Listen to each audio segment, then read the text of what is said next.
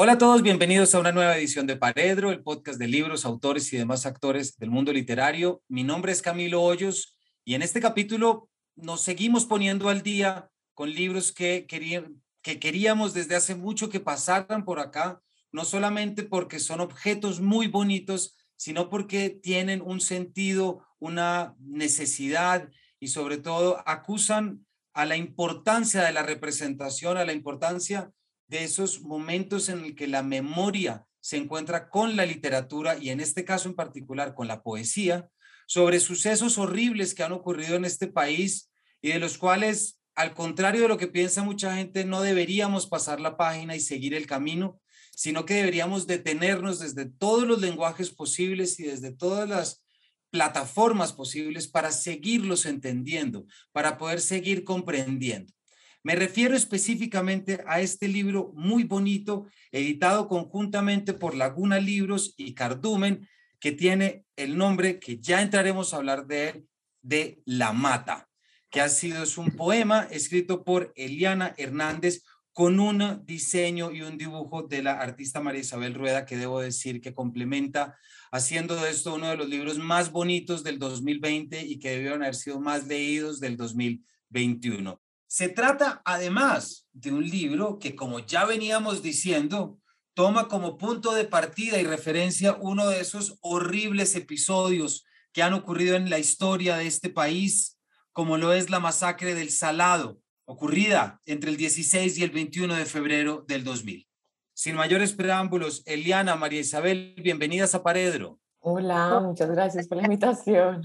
Sí, muy contenta de estar acá compartiendo el trabajo contigo. No, muchas gracias a ustedes y gracias por este libro tan bonito como lo estaremos diciendo. Les cuento a nuestros oyentes. Eliana Hernández es de Bogotá, 1989, es antropóloga, una maestría en escritura creativa de la Universidad de Nueva York eh, y también está realizando un doctorado en literatura y enseña español. Nos hablas, Eliana, desde Buenos Aires, como también nos estabas contando. Y también saludamos a Laura Ortiz, con quien ya me contabas ahorita que conociste ayer, que también pasó por acá y que también tiene un libro muy bonito que dialoga en muchos aspectos con este que estaremos hablando. Y luego está María Isabel Rueda, nacida en Cartagena en 1972, artista y curadora, editora de Rosa Lux Press y de Tropical Goth Magazine, directora artística del proyecto El Huevo y la Gallina y del espacio independiente La Usurpadora en Puerto Colombia, proyecto de investigaciones curatoriales y residencias artísticas. Marisabel, y tú nos estás hablando desde Puerto Colombia, creo, ¿cierto? Recién inaugurando pues el nuevo muelle. No, qué bien. Entonces, miren qué bonito que Paredro pueda estar hablando con dos lugares tan diferentes y tu fondo muestra, Marisabel, esa belleza, esa mata y esa riqueza. Qué bueno, que gran parte sobre eso habla el libro. Bueno, este es un libro editado conjuntamente por Laguna y por Cardumen. Mezcla también el trabajo de una poeta y de un artista. Quisiera que arrancáramos contando cómo se forma este libro, cómo se crea, porque además es un libro ganador de la beca para la publicación de libros de autores colombianos de mi cultura. Entonces, tengo la impresión de que este libro, con la importancia que representa, ha pasado por muchos, no llamemos obstáculos, pero ha tenido muchos reconocimientos y del cual el más importante es, por supuesto, el Premio Nacional de Poesía del año pasado. ¿Por qué no arrancamos desde el principio y cómo se arma este libro y cómo es que podemos tenerlo en nuestras manos? Bueno, pues como la primera parte fue, primero surgió el texto, o sea, yo escribí el texto en varias etapas, varios años, eh, que me tomó, primero fue como un proyecto de mi maestría, que fue como más, como cuando lo presenté era una cosa como, y creo que todavía al igual el libro conserva algo como de un proyecto experimental, de buscar como distintas voces, ¿no? Como, o sea, yo pasé por esas maestrías he pasado como por muchos talleres de escritura, o sea, no sé si es como la experiencia de otras personas, pero en mi caso como que siempre hubo como un énfasis en como tu voz poética, ¿no? Como encuentra tu voz, la voz. Y yo como que en medio de ese proceso siempre dudé mucho de cómo de que uno te, no sé, tuviera como una voz, no sé, los poetas que sé yo que a mí más me gustan, como que siempre les ves un montón de voces, o como que también tienes como cierto, siempre, como muchos momentos poéticos, y yo quería que, también porque era mi, mi primer libro de poesía, como que siempre escribí como poemitas sueltos y este ya me lo, o sea, me embarqué en esto como un proyecto, quería que fuera una cosa como más experimental en el sentido de que quería explorar con distintas voces, distintos registros, como no pensar una voz, sino muchas voces. Entonces eso, obviamente, para un primer proyecto de poesía era bien difícil, entonces me tomó mucho tiempo como llegar a no sé, cómo a cuajar cada una de esas voces. Yo lo escribí como en, en, distintas etapas, digamos. Escribí primero como una voz, luego la otra, bueno, la de los testigos y los investigadores fue como medio simultánea, y luego la voz final de la mata, y al final tuve como, hice como el proceso ya de selección, como de fragmentos y de composición también del texto. O sea, mucha gente como que no se piensa que uno escribe como salir, o no sé, me, han preguntado como, bueno, escribiste esto de un tirón, ¿cómo hiciste? Y fue como, o sea, distintas voces y al final como un proceso casi, lo que te digo, como de composición para armar como ese texto final. Y después, cuando ya estaba el texto, ahí ya entró, eh, bueno, María Isabel a hacer el dibujo a partir del, del, texto. Ahí como que, bueno, María Isabel, tú lo leíste y de hecho nos pasó como algo muy increíble que descubrimos hace no mucho y fue que lo de la, el dibujo, ¿no? Como que yo cuando estaba haciendo el proceso de, de pues de investigación, parte de lo que hice fue buscar imágenes del salado. Y hubo una imagen que a mí me, me capturó mucho y que fue como parte del, del, sé, siento que a partir de esa imagen empezó también a, a, crearse como en mi cabeza voz de la mata, que era la imagen de una casa en el Salado que después de la masacre, cuando la gente volvió, cuando la gente retornó, el Salado estaba como tomado por la maleza, como lleno así de, de o sea, tomado por el monte. Y a mí esa imagen como que me quedó mucho en la cabeza, después escribí el texto y después María Isabel leyó el texto y sin nunca ver la imagen, como que hizo ese dibujo, bueno, no sé si quieres hablar de eso, Isabel, como también de cuando te llegó a ti el texto, ya después de que tú lo leíste empezamos a hablar y tú hiciste como el dibujo, o sea, de una, como también inspirada un poco por algo, no sé, qué te transmitió, qué sé yo. Y claro, le, eh, digamos que, lo, que, que yo recibí la invitación de la, de la editorial y yo no conocía a Eliana, simplemente me acerqué como a, a, la mata y pues yo realmente yo quedé fascinada con ese texto. Yo le he contado a, Eliana que pues yo lo leí de corrido en una, una noche, apenas me llegó lo leí y pues yo no paré hasta que lo terminé y pues yo ya tenía como una imagen en la, en la cabeza un poco como eh, digamos que yo trabajo yo trabajo mucho como lo cómo capturarlo y representarlo y como cómo hacer para para lo intangible lo informe y entonces digamos que en el, en el caso de una masacre eh, como esta, para mí era como muy importante como capturar todo esto que se queda como por, como por, por no por fuera, sino como en el aire, que nadie como lo nombra, eh, no sé, pues eso está como muy bien representado en, en, en tu libro. Entonces yo pensé como en una imagen, que es esa imagen de la que habla Eliana, que es muy curiosa porque eh, hace poco la, la, la, vi, pues porque Eliana en otro podcast estaba hablando sobre un archivo fotográfico que ella había revisado, yo no sabía, y entonces yo le, le pregunté a Eliana, déjame ver ese archivo, pues yo quiero ver esas imágenes y hay una imagen que sí es muy parecida eh, a, la, a la imagen, digamos, base con la que con la que yo trabajé y quedamos como muy sorprendidas, como de también pensando si uno puede llegar como a conectarse como a, esta, como a este banco de imágenes universal que está ahí en algún lugar y que uno digamos que, que de alguna forma como que es capaz de descargar o de conectarse con eso. Y bueno, de, de un poco de, de, ahí viene esa, esa idea también de ese dibujo que se va como tomando el texto ¿sí? que se va como desarrollando en, la medida en que, las páginas van, eh, van pasando y se van llegando hacia las letras y digamos que ahí la naturaleza también se vuelve como una entidad, ¿sí? toma como una presencia que va tomando vida y que va un poco como de lo, del oscuro de la noche, que es algo que pues yo trabajo en, en, en mi obra en particular y se va como hacia un poco hacia la luz hacia el día, cuando es donde está un poco el texto de, de Eliana, entonces se va interconectando hasta que pues al final aparece como el, todo el dibujo. Un poco así fue como nuestro proceso de, de trabajo, ¿cierto? Sí, que, o sea que es muy lindo como pensar eso, como que hay imágenes que se transmiten, o sea, en distintos lenguajes, pero algo ahí que se mantiene, ¿no? Como esa imagen fue algo que yo creé como con el texto y tú la capturas, o sea, que vi una foto, la creé con el texto y luego tú la capturaste para volverla a convertir como en imagen ya del dibujo. sea, me gustaba como mucho esa idea que se pudiera como transmitir como esas imágenes en distintos lenguajes. Que la palabra guardara de alguna forma esa imagen y que yo fuera como capaz como de descargarla un poco, como si estuviera en una nube, you know, puede descargar como, como, esa información un poco. Me, eso me, es como de lo que más me ha gustado del trabajo juntas. Y además esta coincidencia entre Marisabel, la forma como tú haces el dibujo, eh, Liana, la forma como tú, a ti se te queda la imagen fotográfica y luego lo que ocurre dentro del texto también nos hace pensar que como país tenemos una serie de imágenes metidas, es decir,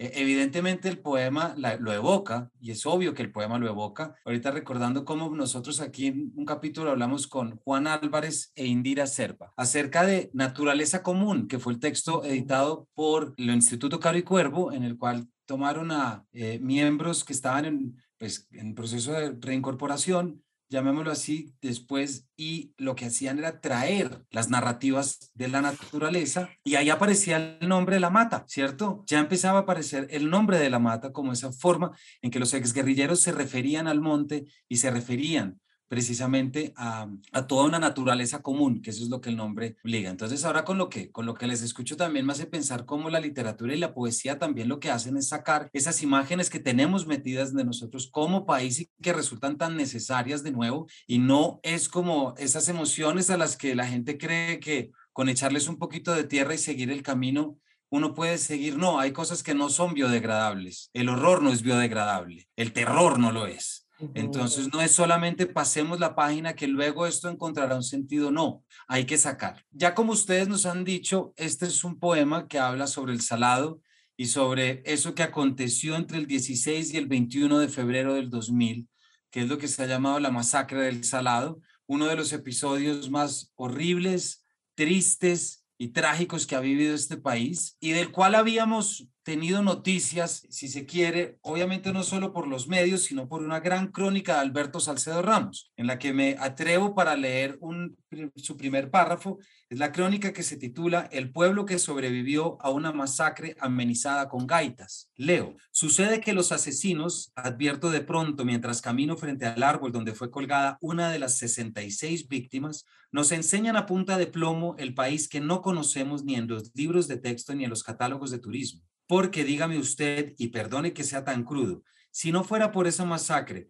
¿cuántos bogotanos o pastusos sabrían siquiera que en el departamento de Bolívar, en la costa caribe de Colombia, hay un pueblo llamado El Salado? Los habitantes de estos sitios pobres y apartados solo son visibles cuando padecen una tragedia. Mueren, luego existen. Eliana, este es un texto que a muchos se nos ha quedado metido esta crónica, pero es crónica, ¿cierto? Y eso tiene unas condiciones, eso tiene unas características. Cuando tú decidiste abordar este suceso a través de la poesía, ¿qué retos tuviste? ¿Qué alegrías tuviste? ¿Cómo fue relacionarte con algo que te voy a preguntar más adelante, pero que quiero dejar de una vez? Con esa búsqueda, si se puede llamar, de la belleza a partir del horror. Quizá como el reto fundamental que tuve fue como una sensación, justamente porque existen un montón de relatos que cuentan esta historia a partir de la no ficción, como una sensación que era entre, ok, yo quiero hacer algo diferente, que al mismo tiempo es difícil entrar como a, o era difícil para mí como crear algo sabiendo que yo nunca había estado ahí, ¿no? Como, o sea, esta crónica, es, o sea, la hizo Salcedo Ramos porque paso por el salado, que creo que es como parte de mi bagaje como antropóloga, que es como, bueno, tienes que estar ahí para poder dar cuenta eh, de, lo, de, de, lo que sucedió, hacer entrevistas. Y yo me di cuenta que ese no era como el lugar desde el que yo podía, no sé, como crear como algo diferente que tuviera como más que ver con mi, no sé, qué hacer como literario, que es sobre todo poesía, porque yo crónica no sé hacer, o sea, como que no, sobre todo lo que yo escribo son poemas. Y en algún momento dije como, bueno, también la poesía eh, puede dar cuenta de, de, las historias, ¿no? Como quizá, no sé, cuando pensamos como rápidamente en poesía, nos imaginamos como una poesía muy del yo, muy como muy intimista, o también como en Colombia hay una herencia de una poesía muy sublime y como muy, eso, muy, muy del yo, muy intimista. Y también hay una tradición como gigante de poesía épica, ¿no? Como poesía que cuenta historias y que cuenta historias de guerra, pues, como historias aterradoras. Entonces yo dije como, bueno, esta puede ser como la opción, como mantener algo que, que igual me interesaba a mí, que es, eh, digamos, ese quehacer poético, esas cosas que permite la poesía, que es un trabajo con la imagen por algún lado, por un lado, y con la sensación, ¿no? Con la emoción, que entra, digamos, siento yo como en los pues capaz como de, que los lectores pueden recibirla desde un lugar que no es el lugar de la crónica, que no es el lugar del informe periodístico ni del informe de, no sé, memoria histórica, que son textos como increíbles, súper importantes para esclarecer la verdad, pero también son textos que nadie lee, que, eh, que difícilmente como que pueden circular, precisamente porque la poesía, creo yo, que abre como a lecturas desde otros sentidos, desde como el inconsciente también, que, o sea, en ese punto yo dije como, bueno, eh, este como es una, este, desde este lugar también se puede como aportar y revisitar esta historia, ¿no? Y es un lugar que, que, que quizá no ha sido como explorado mucho, porque, bueno, además de escribir un texto de, no sé, una crónica después de Salcedo está como, me interesaba eso, como poder como bueno, por un lado trabajar con distintos registros, con distintas voces, que era lo que decía un poco como, no sé, como al comienzo, pero hacer como un trabajo más formal de crear, de conectarme como con distintas voces y también de crear un texto que pudiera como no hablar de la masacre, porque lo que decíamos al comienzo, yo no hablo, o sea, no, no nombro específicamente la masacre, más como hacia el final, cuando digo lo que sucedió, sino bordearla desde un lugar más, más misterioso, ¿no? Como, que además es muy lindo porque siento que el trabajo de María Isabel también va un poco como por ahí, ¿no? Y cuando justo hablamos en la editorial en Laguna, como, bueno, ¿quién podría hacer como este trabajo de dibujo? Yo de lo primero que dije fue, como, no quiero algo, o sea, no quiero algo que sea como súper figurativo, ¿no? Como hacer una cosa, re, la representación de, qué sé yo, o mucho menos de la masacre, como quisiera alguien que trabajara más como con esa noche inconsciente que está un, montón en el, trabajo de, de, Marisabel y ahí fue como que dije, bueno, esto sería buenísimo. Sí, en ese sentido también, pues, pues es muy chévere también y eso lo hemos hablado, Eliana y yo. Eh, yo, por ejemplo, yo sí, yo sí recorrido bastante Montes de María y he estado en el, en el Salado, incluso, pues eso es muy chévere, pues que es como que en cierta forma yo, te, yo prestaba el cuerpo y tú como que hicimos el, el, el, el, ejercicio al contrario, como que digamos yo, yo, yo pude recorrer, yo he trabajado bastante, recorrí mucho Montes de María, incluso yo trabajé cuando recién estaba empezando lo que ahora llamamos postconflicto, yo trabajé en un programa que se llamaba Dibujos del Postconflicto. Yo trabajé con todas las comunidades de acá de la costa del Caribe eh, y estuve como mucho tiempo oyendo los relatos, haciendo como talleres de dibujo, eh, es decir, yo estuve muy en contacto con personas que estuvieron en, en, en, toda esta zona y estuvimos como trabajando y digamos que, que de cierta forma a mí eso me sirvió mucho, no tanto para representar explícitamente como tú dices, Eliana, porque pues mi trabajo no es así, pero yo sí, eh, digamos, estaba como cargada de un resto de información que estaba en el paisaje, ¿sí? Que es como algo que también hemos hablado de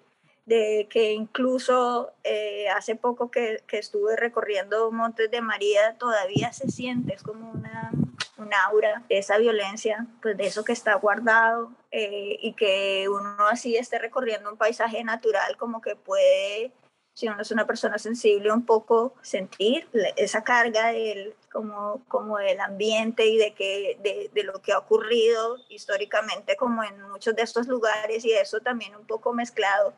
como con relatos de personas que, que estuvieron en, en, la, en, en, la zona, crean como esa atmósfera que yo trato de transmitir a través de la naturaleza, ¿no? que también es como muy chévere porque pues no, no eh, es como la, la, misma naturaleza la que anima, como la que se anima y la que, eh, y la que como que toma vida en ese, en ese relato y que es como de lo que más me gusta de, de tu libro, Eliana, en ese sentido, y es como esa mirada desde la perspectiva de la naturaleza para contar como una masacre que es como muy, pues a mí me, me resulta como fascinante. Exacto, es que yo quería volver, fíjate, tenía acá un, un, una página que quería leer, que estaba hablando de la página 19. A Pablo lo despierta de la siesta el ruido de un helicóptero. Sale al patio y ve papeles blancos que caen como nieve del cielo. Cómanse las gallinas y los carneros y gocen todo lo que puedan este año, porque no van a disfrutar más. Siente el calor entre los ojos. Mejor ponerse a hacer algo, dar vueltas a la casa, recoger papeles. El miedo se acomoda como un gato en la garganta mejor hacer con ellos una bola, tirarla al monte enfurecido. Como tú bien dices, Eliana, y tú también, Marisabel, Eliana, tú no te metes en la masacre, tú no te metes a hablar de lo que ocurre, es más bien a través de un registro polifónico, pones distintos personajes a hablar y entre esos, pues pones a la mata a hablar, que aquí es donde creo, Marisabel, exactamente que se condensa lo que tú estás diciendo. Y es una pregunta siempre de un valor poético muy bonito. ¿Qué tiene que decir la naturaleza acerca de lo que ve? Porque la naturaleza quedará allí y ya lo sabemos por la coincidencia. Y si se van y si hay desplazados, luego la naturaleza recobra y recupera ese terreno que antes fue conquistado. En este poema, eh, Liliana, tú pones a hablar a Pablo y a Esther, que son dos campesinos, pero también pones a hablar, tienes la voz poética propiamente dicho, pero también habla la mata, que es la naturaleza, también hablan los investigadores, que los insertas dentro del texto, y también hablan los testigos esta idea polifónica, ¿cómo te surgió? ¿Cómo dentro del diálogo que de manera natural se genera en tu texto, que es un diálogo entre la literatura y la memoria histórica, me atrevo a decirlo, y digo memoria histórica no con un valor político, porque no quiero pensar en lo político en este libro, quiero pensar en sencillamente darle la voz a aquellos que no están y María Isabel, recuperar lo que hablábamos hace un poquito tú y yo, cómo se representa el horror de un día que en el que por demás tengo entendido creo que leí en el texto, no hay fotos, solamente tenemos la memoria. ¿Cómo recurres tú a la voz polifónica? ¿Qué, qué pretendías o qué resuelves a, a, partir de esta decisión? Bueno, yo creo que lo que permite, lo que permiten estas voces distintas que se están como, que están en algún momento incluso como conversando, que se están como refutando, es darle como complejidad al relato, ¿no? Como no pensarlo como una voz como omnipotente que está diciendo esto fue lo que pasó y que está como eh, presentando como solo una perspectiva unidireccional. O sea, a mí me interesaba como crear justamente en esa polifonía eh, distintas perspectivas, respetando como los hechos, como lo que, lo que sucedió en el Salado, que la masacre le hicieron los paramilitares, eh, que hubo muertos, como intentar construir este relato de una manera más, eso, más compleja, ¿no? Como más, más dialógica, ¿no? En algún momento los, eh, los testigos dicen cómo se sintió ver la masacre. No creo que es al revés. Los investigadores les preguntan, los testigos como que no pueden hablar bien y contestan otra cosa, les vuelven a hacer como otra pregunta y ellos los corrigen. Entonces me interesaba como, o sea, incluso como en términos políticos, como si pensar la construcción de, de verdad, la construcción de memoria como un conflicto también, ¿no? Como un conflicto de voces y como, como, un conflicto de perspectivas, ¿no? Y creo que hay, hay pues, un proceso que es literario, en el sentido que permite crear ese, ese, ese relato con muchas más capas, pero también político, como una necesidad de, ok, escucharnos, como a mí como escritora también poder conectarme con distintos registros, no sé, me interesa mucho como por distintas como signos de razones esta idea como de lo múltiple, ¿no? Como tener múltiples voces, tener como de no resolver, ¿no? Como no, porque siento que ahí también hay un, no sé si sea como un peligro, pero algo que no me interesa tanto y es como crear relatos simplistas de la historia o relatos como eso, univocales de la historia, ¿no? Que usualmente escuchamos una que es la versión de ya quienes pueden escribir la historia, pero como crear esa complejidad era lo que me interesaba mucho, como esa polifonía. Y además yo siento que logras hacer una, una voz transversal, ¿verdad? Como una, de pronto no tanto voz como una versión transversal en el que hay muchos actores, pero también llegas a unos momentos de intimidad muy íntimos, muy personales de los personajes. Leo otra página. Te quiero contar, dice la mujer una noche, lo que pasó ese día, si se había ido la luz, si el ventilador traqueaba. No me acuerdo del ruido, solo me acuerdo del ventilador de la pieza diciendo no, no, no con la cabeza y que cuando intentamos salir no pasaba el bus del domingo. Ese es un ventilador que a mí se me quedó metido en la cabeza desde la primera vez que lo leí. Me trajo también, y de nuevo saludamos a Laura y su libro Sofoco, me trajo el sofoco, que implica, y la palabra sobre todo, frente a ese calor que perdura la naturaleza que perdura también y ese momento de absoluta indiferencia frente a lo humano frente a lo que supone la vida y frente a lo que supone el destino. Y eso me lleva, María Isabel, a hacerte una pregunta. Ya creo que ahorita lo estábamos mencionando, pero tu dibujo que complementa, que dialoga con el texto, si lo pueden ver ahorita los espectadores, los oyentes, pues qué mejor momento que ir a comprar el libro y verlo ellos mismos, ¿cierto? Este es el primer dibujo. ¿verdad? Es una secuencia de dibujos en el que hay una casa pequeña que está rodeada por oscuridad y de repente hay un juego de colores que tú propones en que la casa va siendo un poco descubierta en blancura, me atrevo a decir, y va conquistando lo oscuro a través de lo natural. Hace poco estaba leyendo con mis hijos temas de cosmogonía griega y volvimos como siempre el orden arranca por separar lo oscuro de lo luminoso, por separar, darle orden al caos, pasa también por iluminar y por salir ¿Por qué no nos cuentas con un poquito más de detalle cómo lo llevaste tú, en qué momento se te ocurrió no solamente que esta naturaleza terminara prácticamente invadiendo las dos hojas, sino porque cómo entraste desde lo oscuro frente a lo luminoso, que yo creo que hay un diálogo ahí también muy bonito con lo poético. Sí, claro, eh, digamos que fue por eh, fue un proceso también. En el comienzo el dibujo estaba casi todo en la oscuridad eh, digamos que, que, eso que tú nombras de lo oscuro y lo luminoso, pues prácticamente es como la investigación que yo tengo como artista, ¿cierto? Digamos que, que mi obra se trata un poco también como, como de, indagar con esa relación entre lo oscuro y lo luminoso, cómo eso se hace, cómo eso se puede como representar en cierta forma. Entonces, digamos que, que la imagen empezó en la oscuridad y ya cuando nos reunimos con, con, la editorial y con Eliana, que comenzamos ya un poco a pensar en el libro como un objeto físico también, sí, que tiene unas hojas y donde hay unas letras, no solamente el dibujo, sino cómo se podía eh, digamos, esta representación eh, unir a la, a, la, a la, palabra, pero también en, en físico, pues en el papel, que, que, que, es algo también por sí, que es como el soporte de las palabras y de las, y de las imágenes. Entonces es donde aparece como la luz, que es como la, sí, la parte luminosa, digamos, que, se, que, que inconscientemente se convirtió en, la, en las voces en esta polifonía de, de Eliana y como llegar a esa a esa, esa parte donde está como la palabra y la luz, que es la naturaleza tratando de entrar ahí, es digamos como, como la guía. A mí me parecía un poquito como cuando uno prende una luz en la oscuridad y se, todos los insectos se le pegan. Sí, o cuando uno pone eh, digamos que, que, un poco uno abría la página y esta parte luminosa como que atraía a, como a toda esta fuerza oscura que era la natural, pues eso es una imagen que a mí siempre como que me dio vueltas en la cabeza ayer y, y es cuando también cuando ocurren cosas trágicas, es el día siguiente de, si por ejemplo se ocurre en la noche como el, el día siguiente, ¿no? Como que todo esto ocurrió y, y hay un nuevo día y uno tiene que seguir con la vida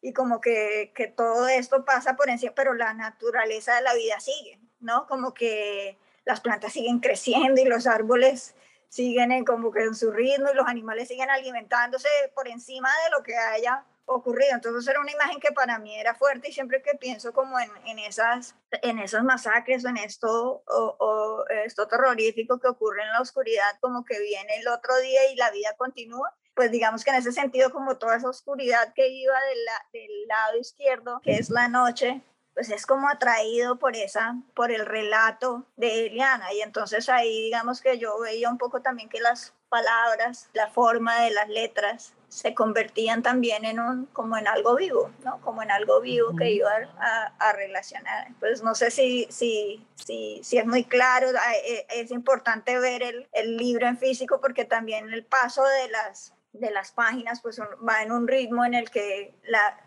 muy lentamente la, el dibujo se va tomándolo, ¿sí? O, o uno puede moverlo y, y, y, arma como también una animación, pero es como esa relación con esa voz y cómo esto se va, va pasando de la noche lo, al día siguiente y ahí están como las palabras de Liana como ese bombillito en la oscuridad. Eso está muy bonito. Para nuestros oyentes también recordarles pues que, este, que tienen que conocer este libro en físico, pero las páginas que están a mano izquierda están oscuras y las que están a mano derecha tienen el texto en un fondo blanco. Entonces, lo que sí estamos viendo es cómo esa oscuridad empieza a ser combatida, empieza a ser iluminada y el blanco de la mata que va creciendo llega hasta su última página en la que ya invade por completo, si se quiere, invade por completo las casi que las dos páginas, pero hay un puntico que me parece importante y que se conecta con la siguiente pregunta y es que cuando llegamos a la explicación, y voy a mostrarla aquí para nuestros oyentes,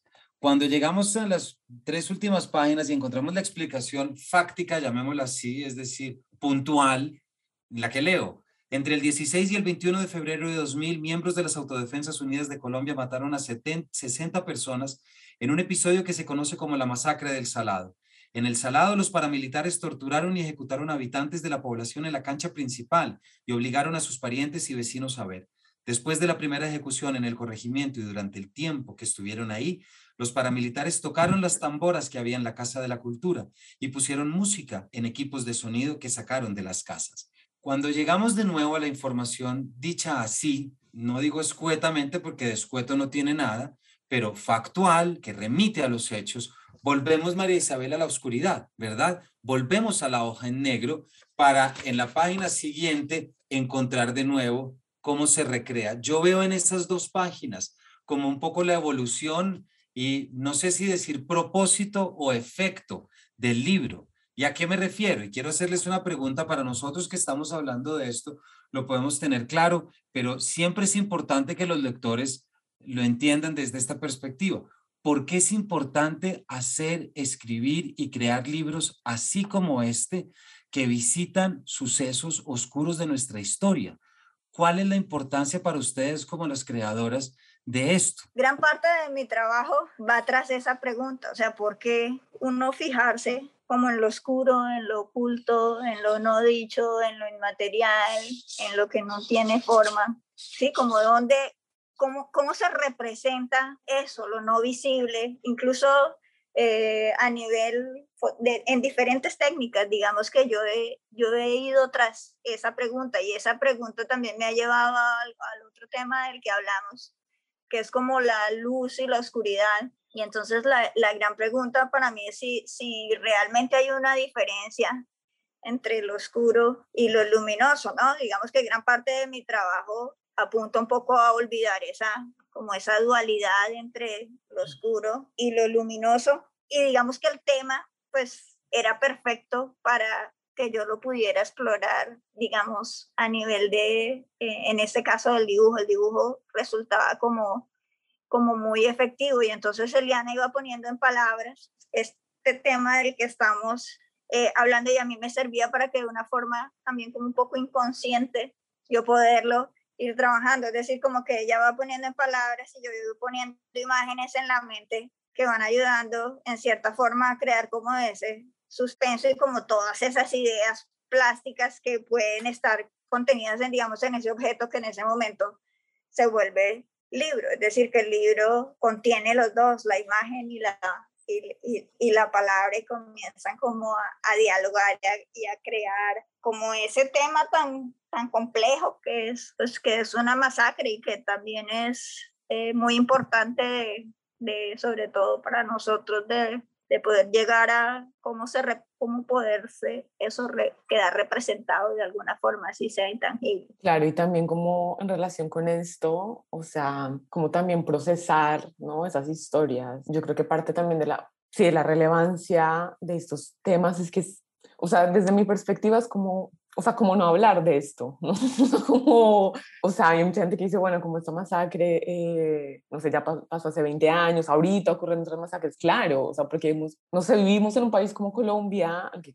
todo el tiempo está matando gente y estamos anestesiados, o sea, eh, tenemos o sea, las historias de conflicto más largas del mundo. Es como, o sea, revisitar y contar estas historias es una manera de procesarlas, ¿no? Como de, ¿viste cuando te pasó algo que no, o sea, necesitas contárselo a muchas personas y necesitas volver a ponerle palabras y necesitas volver a entender qué fue lo que sucedió? Me parece que en Colombia necesitamos pasar por esos lugares, como con distintos, no sé, todos los lenguajes artísticos, qué sé yo, como encontrar maneras de contarnos nuestra historia y de procesarla también desde lugares diferentes, ¿no? Como, y esa es un poco la, la, propuesta también como con la mata, bueno, pensar en contar esta historia desde el sonido, desde la sensación, como desde un mundo quizá como que no es, obviamente es la palabra y, ahí, y en las palabras hay sentidos, pero también hay algo como en la poesía que se va como filtrando, sensaciones con mucho de lo que hemos hablado, ambientes. Y yo creo que en Colombia tenemos, o sea, tenemos una herencia de violencia, de, no sé, los conflictos armados más largos del mundo.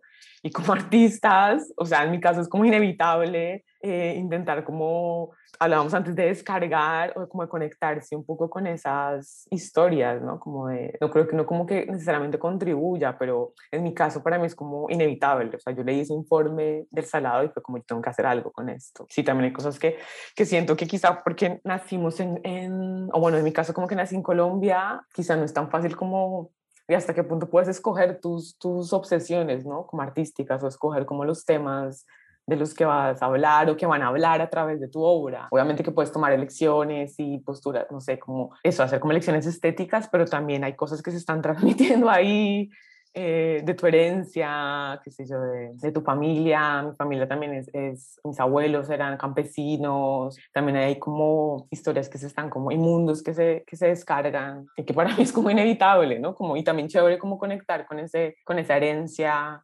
violenta, pero que también es de la que necesitamos hablar. Me parece muy potente, Liana, como lo pones de, de, claro, es que como colombianos y creadores y artistas no, es muy difícil escoger otra cosa, y no solamente desde lo político, porque yo no creo que sea una decisión política escoger un tema así. Puede tener connotaciones, evidentemente, y esa es otra discusión, pero, pero me quedo solamente con el trasfondo emocional que hemos creado cada uno como colombiano. Es decir, hay imágenes que tenemos metidas. Yo de pequeño la imagen más fuerte que tengo es la toma del Palacio de Justicia.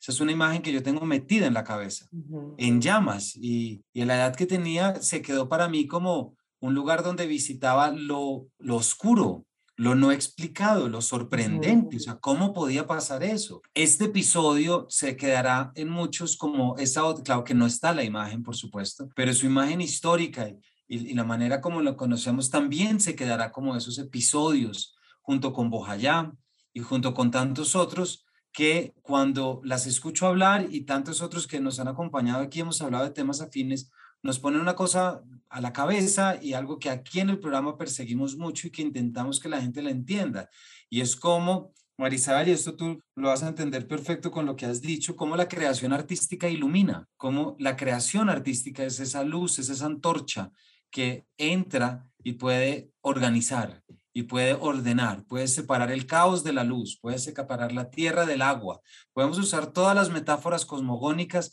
podemos usar todos los poemas iniciáticos porque entenderemos que también a través de la palabra y a través de la creación se está organizando un mundo. Quisiera, ya se nos acaba el tiempo, pero no puedo dejar de leer una última página que tengo acá, que ya mostré y de la que ya hemos hablado. Añade la mata, para quienes volvieron, un manojo de flores del totumo, piñuelas con sus pulpas jugosas, su tormento estrellado de blanco color. Estas flores de pétalos carnosos, vainillas olorosas durante la noche, y también las otras flores furiosas, expertas en la desobediencia, varias flores del pico del oro, las espinas que rasgan la piel escondidas.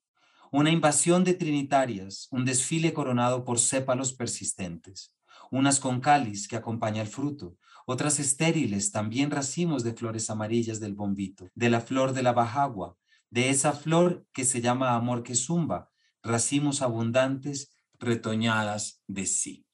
Una página muy bonita entre muchas, acompañada por un dibujo precioso y caben estos adjetivos gracias al arte y gracias a la poesía de episodios tan horrorosos como lo hemos visto hoy, que hemos estado hablando del libro La Mata, una creación conjunta desde la poesía y desde el dibujo por Eliana Hernández y María Isabel Rueda, quienes nos estuvieron acompañando hoy, hablando de este libro que a mi juicio es tan importante por muchos temas que hemos dicho y que de alguna manera nos marca un camino que hay que visitar desde lo poético y es que quienes creemos en el arte y la cultura tenemos que reconocernos de alguna manera como portadores de una luz que si queremos podemos llevar a iluminar.